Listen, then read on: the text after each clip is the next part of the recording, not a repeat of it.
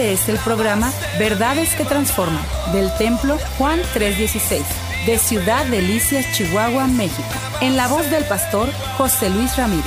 Contáctanos al teléfono 639-477-2525 o al correo electrónico juan316templo gmail.com o visítanos en la avenida 18 y calle 41 Sur, Colonia Lindavista. Verdades que transforman. Comenzamos.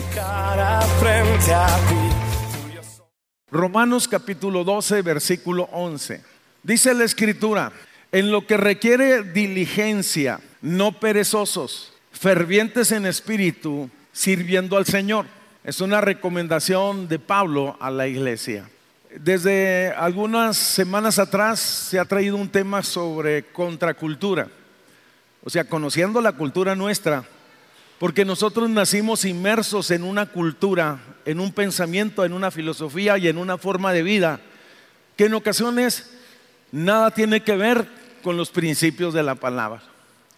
Por lo tanto, existe un tremendo contraste entre lo que el mundo promueve y lo que la palabra de Dios enseña.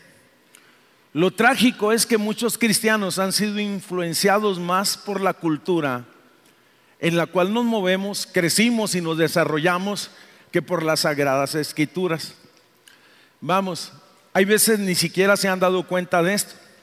Por ejemplo, el mundo valora el poder, la prominencia y el prestigio como algo sublime. Pero Jesucristo dice, si alguno me sirviere, mi Padre le honrará. Muchos creyentes, tal vez en algún momento dado, eh, se sienten frustrados porque no han entendido el privilegio de servir. De eso vamos a estar hablando, la cultura del servicio. La realidad, muchas personas no se han dispuesto a servir a otros y tampoco han servido a Dios y han mantenido una forma equivocada de pensamiento.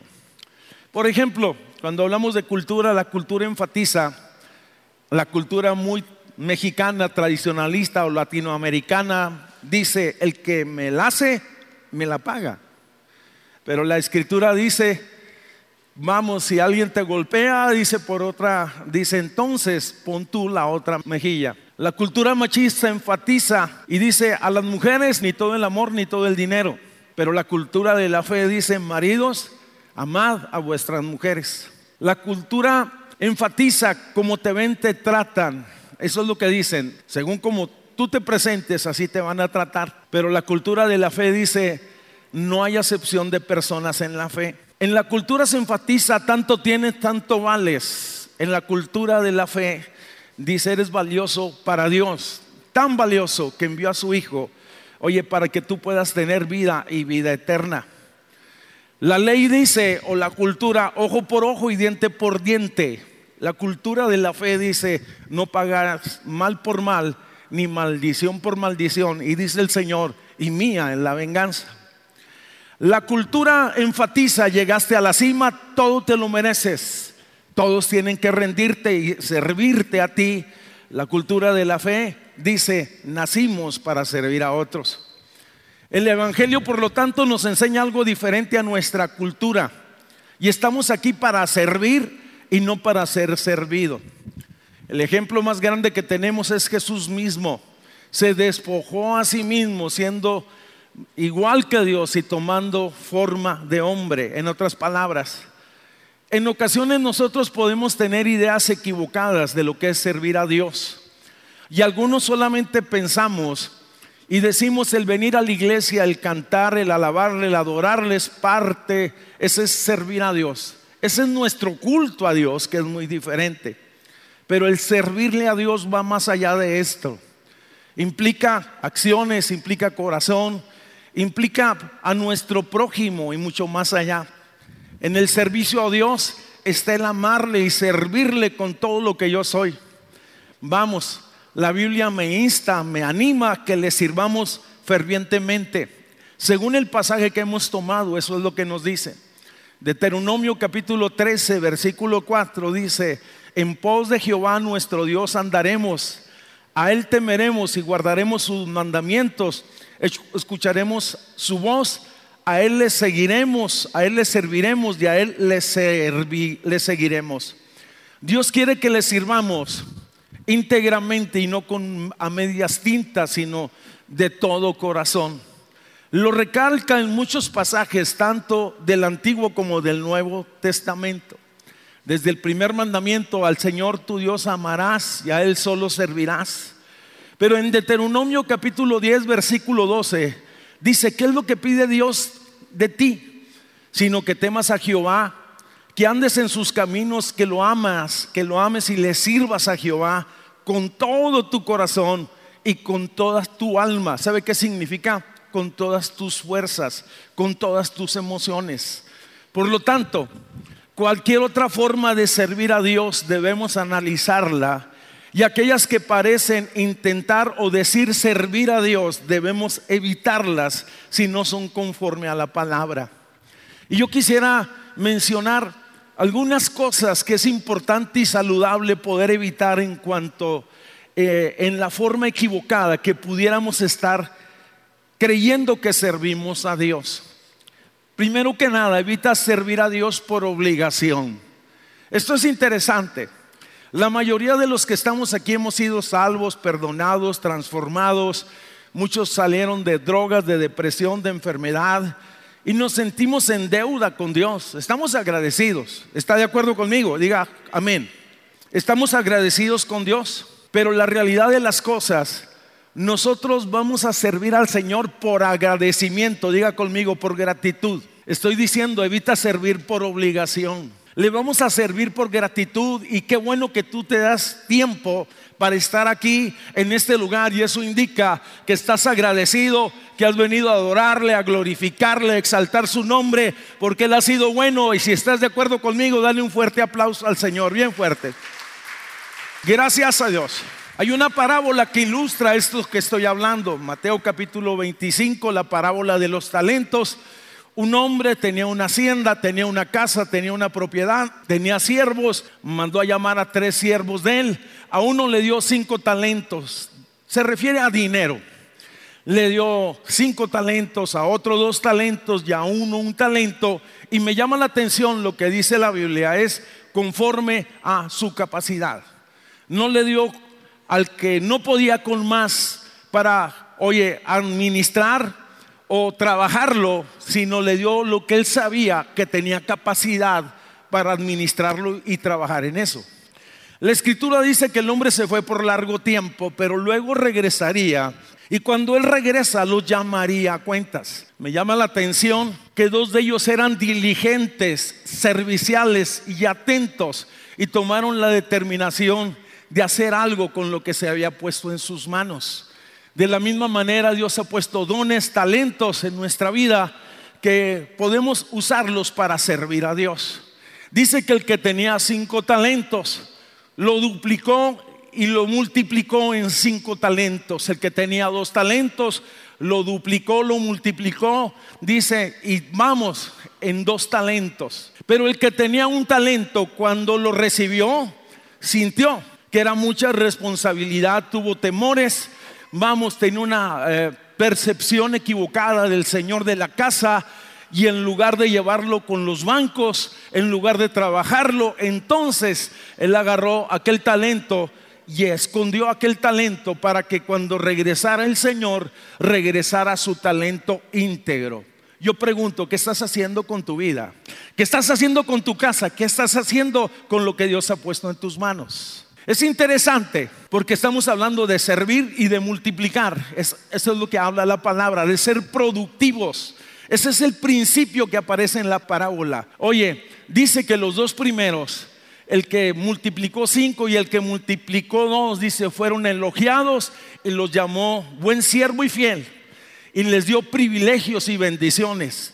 Pero al que había sido negligente le habló por su nombre y dijo, mal siervo eso es lo que le dijo, negligente. En otras palabras, dice que le quitó el talento, dijo, si yo lo podía haber puesto en manos de, de banqueros y se me hubiera dado algo, en tus manos no tuvo productividad. Por lo tanto, se le quedó, fue reprobado. Oye, y entregó el talento a quien había producido. Es interesante, oye, es importante evitar servir a Dios por obligación. Es importante Vamos, despojémonos de toda sensación de obligación o de culpabilidad que no nos ayudan en lo más mínimo de poder servir a Dios como Él lo manda. Y te voy a decir cómo Él lo manda. Dice que sirvamos al Señor con alegría, con gratitud. La escritura nos habla mucho acerca de Él. Le adoramos y le servimos porque Él ha sido bueno con nosotros. Y si estás de acuerdo conmigo, vamos, expresa un gloria a Dios por lo menos. Segunda verdad o segunda advertencia, evita servir a dos señores. Porque esto le puede pasar aún hasta a los creyentes en algún momento dado. Quieren servir a Dios, pero quieren servir a otros señores. Quieren servir a Dios, pero quieren servir al mundo. Quieren eh, ser misioneros, quieren hacer grandes cosas, pero no tienen resueltas sus, sus situaciones morales o espirituales. Hay muchos en la escritura que me llaman la atención que cayeron en ese error. Uno, Judas, el discípulo, el tesorero del grupo. Oye, que la ambición lo cegó. Vamos, y estaba, dice que en algún momento dado fue eh, ah, codició eh, las ganancias que le ofrecían por entregar a Cristo. Balaam, el profeta mercenario que aparece en, en el libro de números, que explotó su don para obtener entonces algún beneficio. Es interesante. ¿Y qué decir de Demas? Uno de los colaboradores de Pablo, que en algún momento fue un instrumento útil en el ministerio, pero que después se apartó porque dice Pablo, dando testimonio la escritura, que amó más al mundo que amar más a Dios. Pero hay uno que yo considero que rebasa a muchos de los que están ahí, se refiere a Sansón, un joven, un niño, una persona que fue escogida desde el vientre de su madre, que nace de manera sobrenatural, que hay un llamado, que hay un propósito en su vida, que sería libertador de su nación, que estaba destinado para ser un juez y un libertador, pero aquel hombre tenía una lucha con su carne y con sus pasiones, sus pasiones lo rebasaban. Es más, él conocía de Dios, se movía bajo la unción de Dios, bajo la gracia de Dios, tenía dones que Dios le había dado, pero oye, en el aspecto en el aspecto emocional y en el aspecto era seducido por sus pasiones y ves a Sansón constantemente adulterando y viviendo de forma equivocada, fornicando. La Biblia dice muy claramente, ninguno puede servir a dos señores porque aborrecerá al uno y amará al otro. Tal vez en estos tiempos este pasaje no tenga mucha comprensión o no tenga mucho sentido, porque hoy muchos tienen dos patrones, vamos, o dos trabajos, pero en aquel tiempo los esclavos o los siervos eran solamente de un patrón, estaban consagrados, a él les servían, estaban atentos, su tiempo, su vida estaba para ellos. Vamos, eran propiedad de sus amos. Por eso es que la Biblia toma esta figura. Nadie puede servir a dos señores. Oye, es interesante que en ocasiones nosotros queremos servir a Dios, pero también andar metidos en el mundo. Y eso se llama adulterio espiritual. Santiago nos dice muy claramente acerca de esto. Nos dice, oh almas adúlteras, no sabes que la amistad con el mundo es enemistad contra Dios. Y recomienda una serie de cosas. Debemos de abstenernos de toda especie de modo de que todo aquel que divide su lealtad entre el Señor y otros dioses está en un serio conflicto espiritual. Creo que tendremos que definirnos a quién vamos a servir. Yo creo que usted se acuerda de Josué, que en algún momento dado le dice al pueblo, elegíos a quien servir a los dioses que conocieron en la tierra allá en Egipto o al Dios verdadero. Yo digo, a nuestro Dios serviremos, adoraremos, exaltaremos y si estás de acuerdo conmigo, dale un fuerte aplauso, sea su nombre glorificado. El Señor dice, yo soy Dios fuerte y celoso.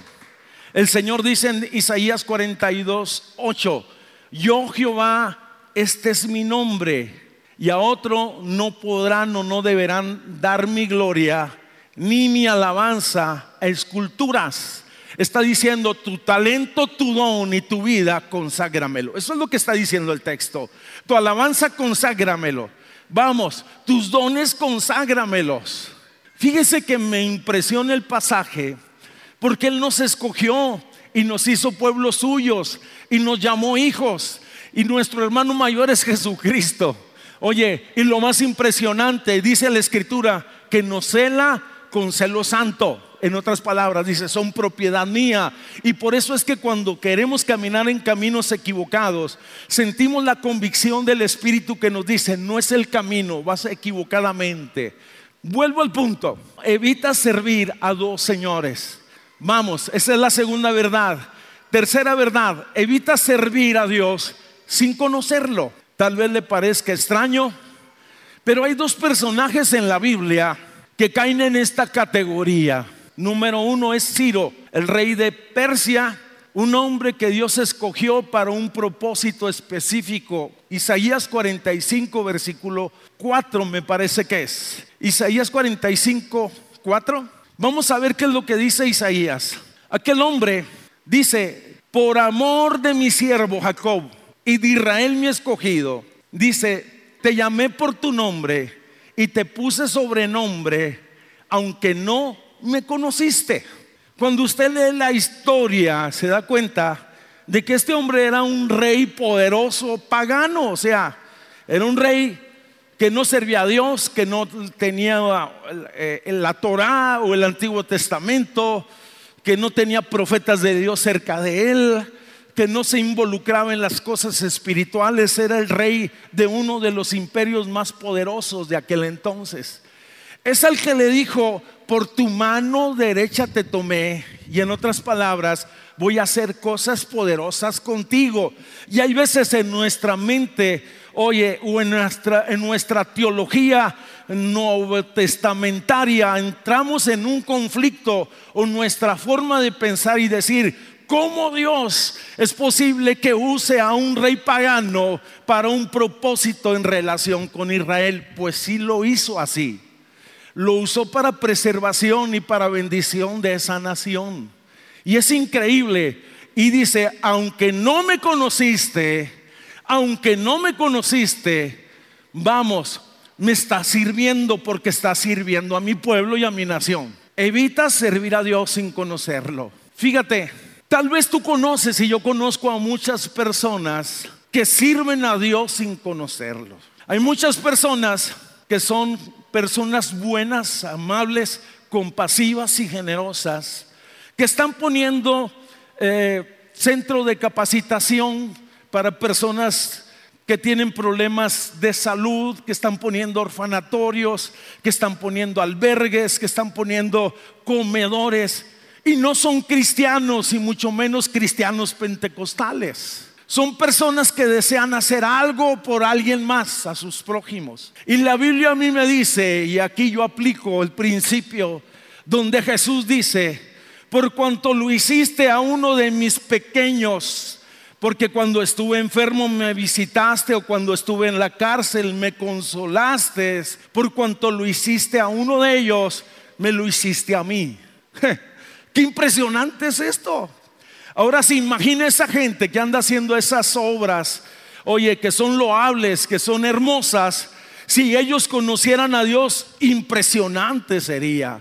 Y creo que la iglesia debemos de pensar, vamos mucho más allá de servirnos a nosotros y pensar, vamos a servir a otros. Usaremos nuestros dones, usaremos nuestras capacidades, nuestro tiempo, nuestros recursos y aún hasta nuestro dinero. Yo le dije que en la escritura yo veo dos personajes que sirvieron a Dios sin conocerlo. Número uno, ya lo mencionó, es Ciro. El otro, pues es un burrito que en algún momento dado lo encontraron en el camino, le pusieron unos mantos, subieron a Jesús y empezaron a descender por el monte de los olivos. Y la gente entonces empezó a gritar, Osana al que viene en el nombre del Señor. Y el burrito, oye, en su raciocinio burrito. Oye, de burrito empezó a decir a quién llevó acá arriba. Llevaba al rey de reyes y al señor de señores. Y si tú no le alabas, entonces las piedras lo van a alabar. Sea su nombre glorificado.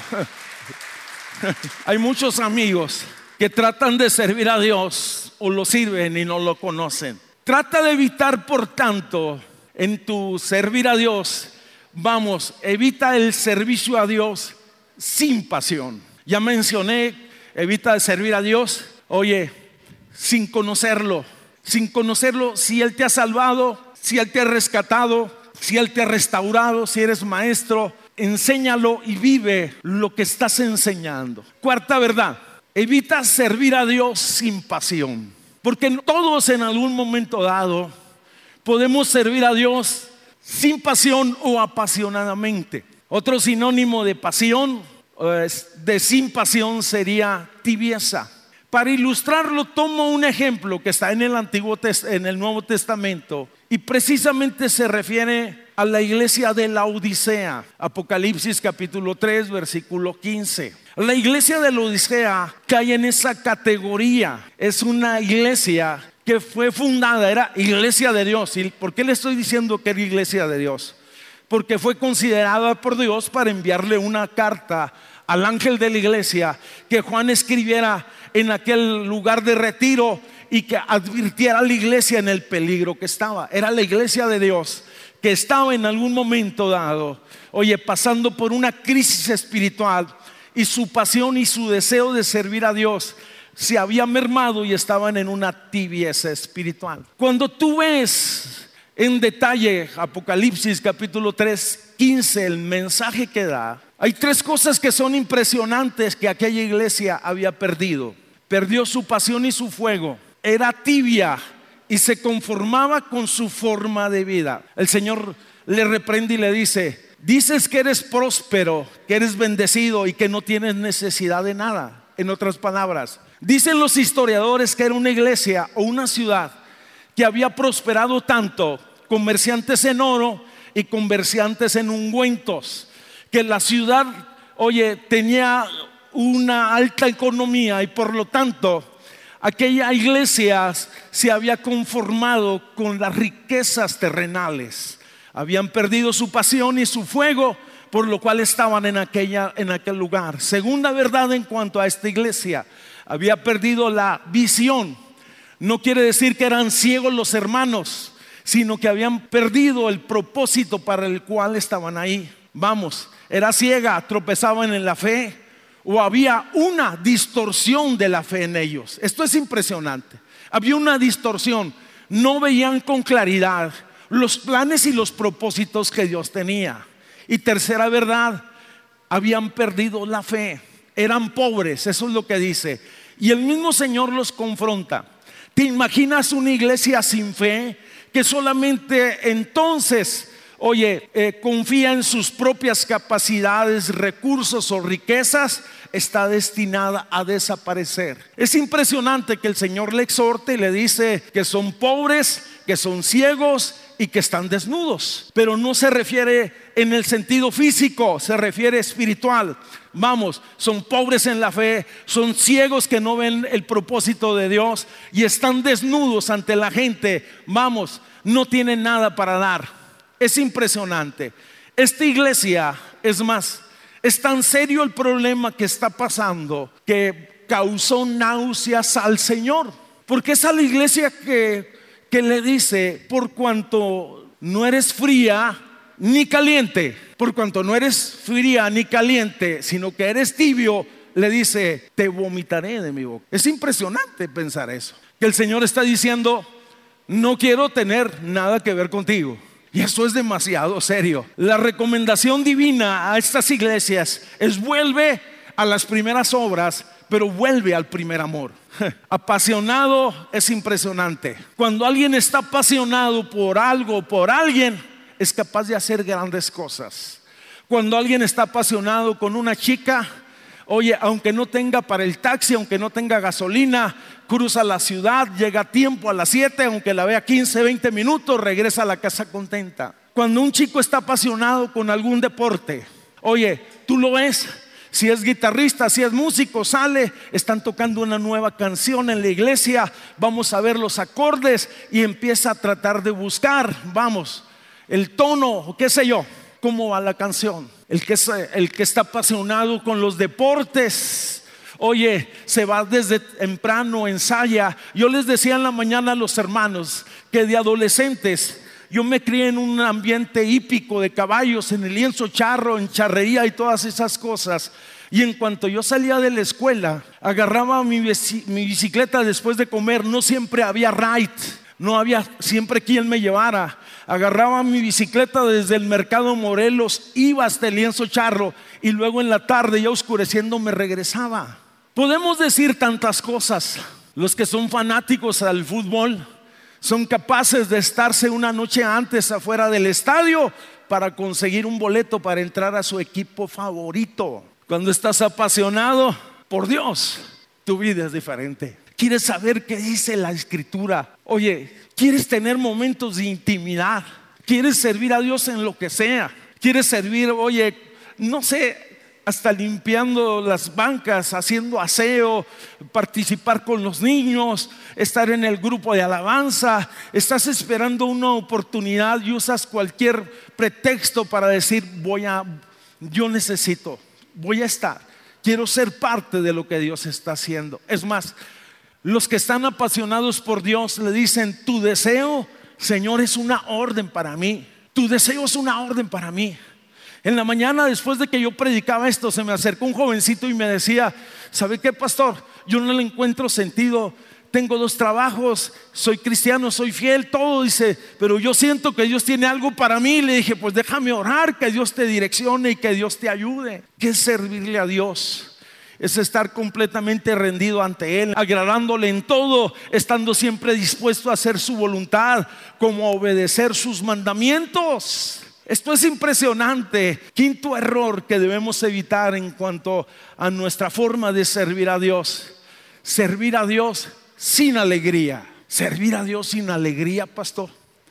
Quiere decir que podemos caer en un letrago y en una condición en que lo que hacemos para Dios ya no lo hacemos con alegría ni con gozo. A lo mejor caemos en el papel de obligación porque nadie más lo quiere hacer o porque me quedé solo en este ministerio o porque hay situaciones. Usted, usted no sabe lo que está pasando en mi vida. El ejemplo más clásico que yo encuentro en la escritura de un hombre que sirve a Dios y que es profeta de Dios, pero lo sirve sin alegría, se llama Jonás. Es impresionante la vida de Jonás. Es un profeta reconocido. Oye, pero no le gustaba todas las indicaciones que Dios le daba. Es más, en algún momento dado Dios le dice, Jonás, ve y predica y pregona a la ciudad de Nínive este mensaje.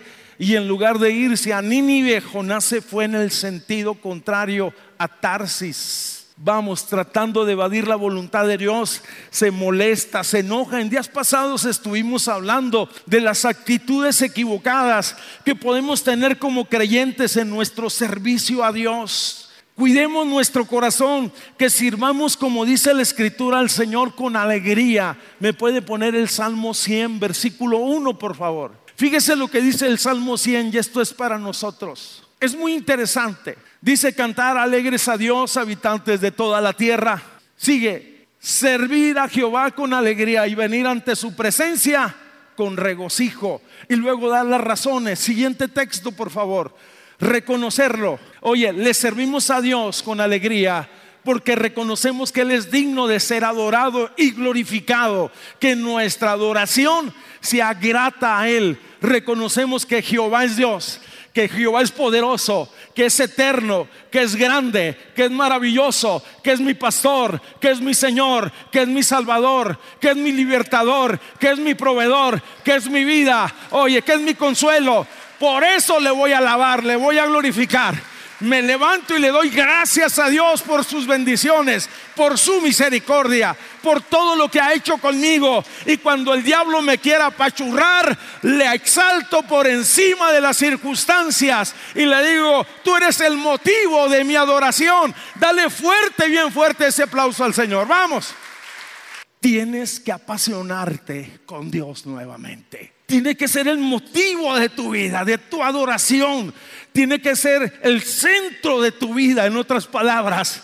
Vamos, estoy diciendo que tiene que ser lo primero sobre todas cosas. Y así como más con más intensidad de lo que fuiste en el pasado, allá haciendo cosas equivocadas, creo que debemos doblar nuestra intensidad en las cosas de Dios. Si antes servía las cosas malas, ahora sirvo a Dios con alegría, con gratitud, con mis fuerzas, con mi vida, con mis talentos. Lo exalto y lo adoro para gloria gloria de su nombre.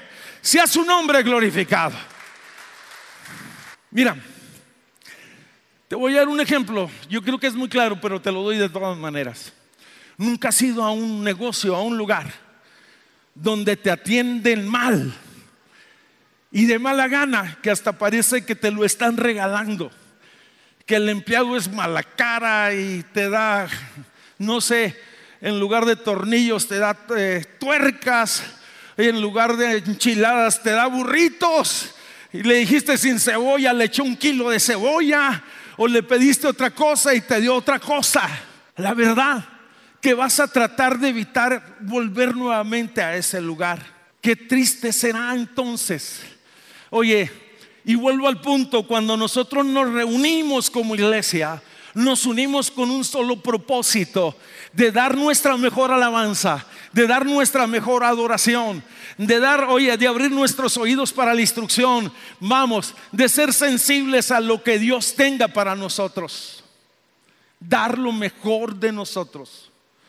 Qué triste sería decir o pensar de aquellos que están involucrados en algún ministerio Oye, me toca enseñar este domingo y no me gusta. O no voy a ir. Me toca predicar y no tengo ganas y no me preparo. Me toca dar una clase, me toca hacer esta actividad. Vamos, creo que debemos de evitar servir a Dios sin alegría. Si Él es rey y si Él es Señor y si Él ha sido nuestro libertador, entonces le vamos a servir con todo nuestro corazón y no con un corazón apocado ni a medias. Deuteronomio 28, versículo 47 nos advierte muy seriamente y fíjese, le voy a decir por qué nos advierte o advierte al pueblo. Es interesante, porque usted puede leer el texto y dice que Dios tan severo o que Dios tan legalista, pero recuérdese que ellos eran presos 400 años en Egipto. Habían sido lacerados, lastimados por los egipcios. No tenían destino, no tenían vida, sus hijos serían esclavos. Oye, no tenían patrimonio. Así como usted dice, yo tengo una casa, se la dejo a mi hijo. Ellos no tenían nada. Pero Dios un día llegó, los salvó, los rescató, los liberó, les dio una tierra les dio abundancia, les dio protección, oye, les dio cosechas, les dio bendiciones y luego le dice, oye, porque de pronto ellos como que se volvieron insatisfechos, ingratos y Dios le dice, por cuanto no serviste a Jehová, oye, tu Dios con alegría y con todo tu corazón, dice, vamos, y, y con gozo de corazón por la abundancia de las cosas que yo te he dado, dice, serás entregado a tus enemigos. Ahí falta ese texto. Serás entregado a tus enemigos, que enviará Jehová contra ti con hambre, con sed y con desnudez, con lo que tú viviste en el pasado, le dice Israel. Nosotros, mis hermanos, fuimos sacados de la miseria, de la opresión, de la depresión, de las garras de Egipto, del poder de las drogas, del poder de la miseria.